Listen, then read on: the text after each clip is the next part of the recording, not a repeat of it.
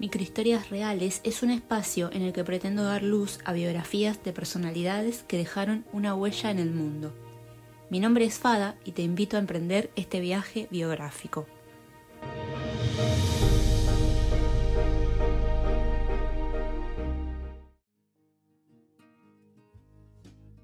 Muy buenas oyentes, otra vez aquí desde la ciudad de Alicante les habla Fada. En este segundo episodio titulado Y si no fuera un sueño, voy a contar un cuento que escribí a modo de presentación de Camille, de quien les hablaré hoy. Y sin más preámbulo, vamos al cuento. Y si no fuera un sueño, era una tarde fría de invierno en algún lugar familiar. Él estaba recostado en un sillón de su casa, tapado con una delgada manta.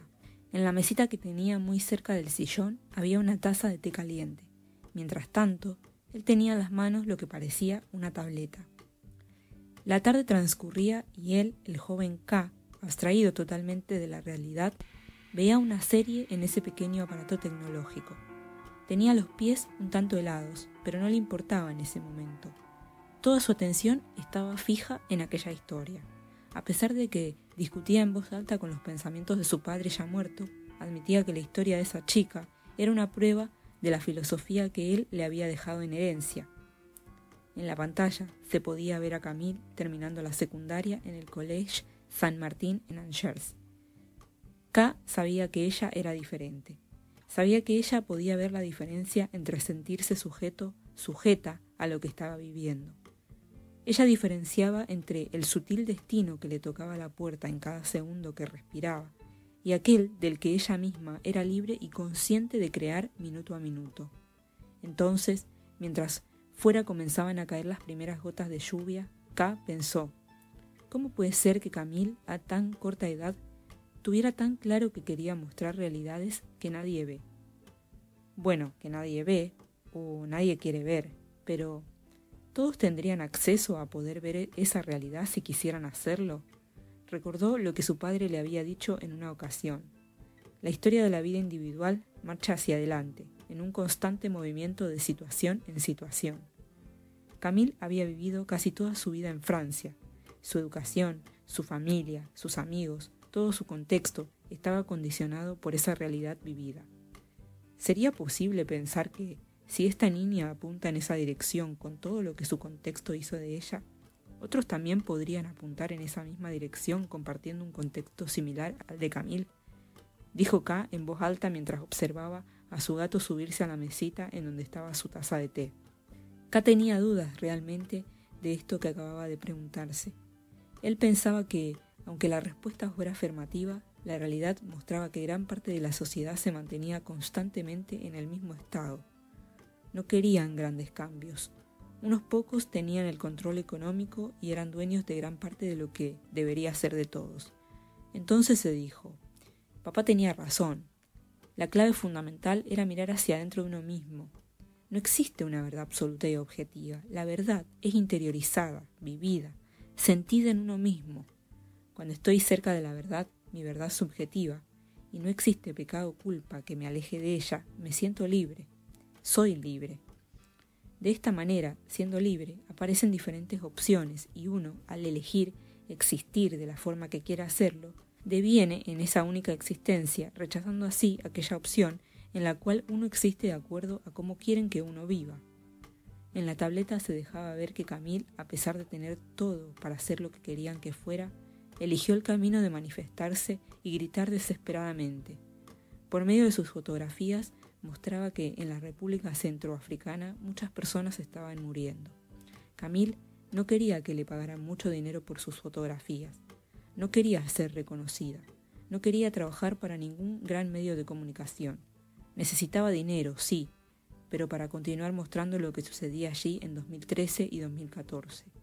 K se había dado cuenta de que ella sentía angustia, angustia constante al tener que decidir su existencia misma pero la balanza se decantaba por el altruismo. Camille decía entonces, no puedo aceptar que las tragedias de las personas sean silenciadas simplemente porque nadie puede hacer dinero con ellas. Decidí hacerlo yo misma y traerles algo de luz sin importar nada. Fue entonces cuando K con todas esas preguntas en su cabeza y teniendo a su padre presente, como si estuviera hablando con él allí mismo, se quedó en blanco, tenso, sintiendo un escalofrío pasando por su espalda. En ese instante no pudo ni tragar saliva.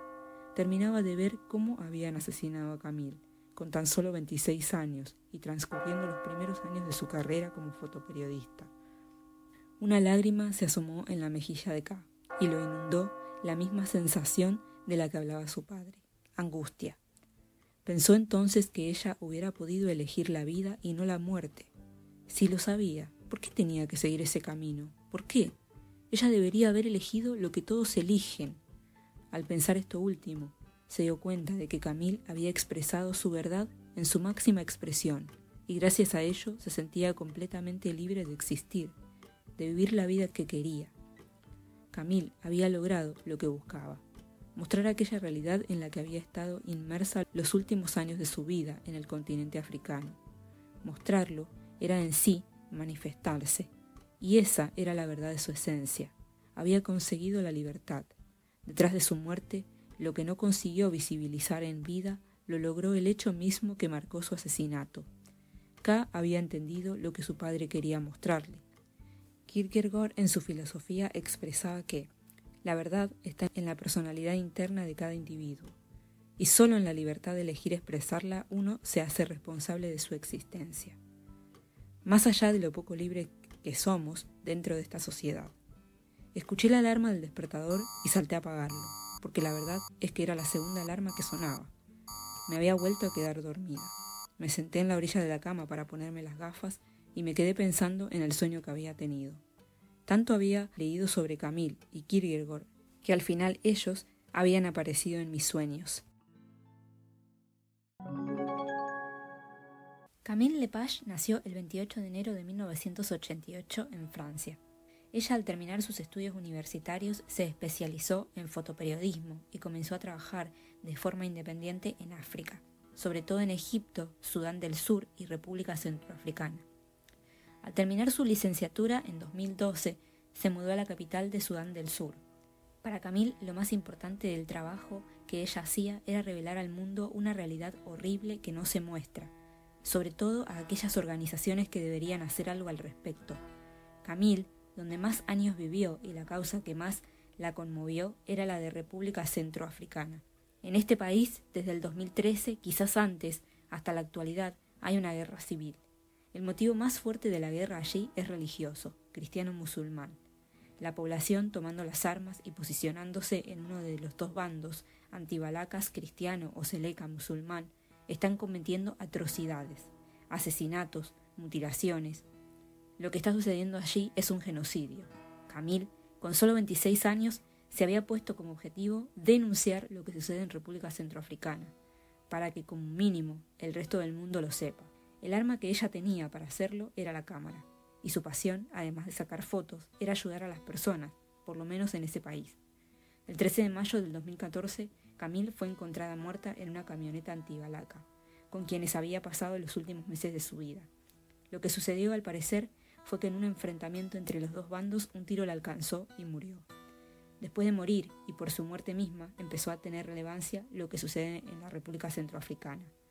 Hubiera deseado con todo mi corazón que Camille hoy estuviera viva. La valentía y el amor de esa personita son valores que hoy en día se ven poco, y que aun cuando personas como ella los tienen, el resto del mundo los desconocemos, por vivir embuidos de noticias superfluas que se nos ponen enfrente para no hacer otra cosa más que solo observar lo que pasa en el exterior. Quisiera que los oyentes después de este episodio reflexionen acerca de si todos aquellos que trabajan en los medios, fotógrafos, periodistas, columnistas, etc., trabajan para grandes cadenas y periódicos, o los hay también como Camille. El periodismo como tal muchas veces es cuestionado, pero no todos los que están en él son iguales, y hay que valorar todos los escenarios antes de hacer una crítica. Dando por cerrado este episodio, les cuento, para aquellos que quieran saber más sobre Camille, que hay una película que muestra sus últimos años de vida. La película se llama igual que su nombre, Camille. Y en mi blog está el cuento que escribí basándome en ella, para los que quieran volver a leerlo. Nos vemos en el próximo episodio. Adiós. Si te gustó este episodio y querés aportar información sobre alguna biografía que te haya sorprendido, no dudes en escribirme en la información del podcast. Les dejo mi blog y mi correo electrónico. De la misma forma que si querés hacerme algún comentario sobre lo que acabas de escuchar, podés escribirme tu opinión también. Nos vemos en el siguiente episodio y no se olviden de cuestionar todo aquello que les haga ruido.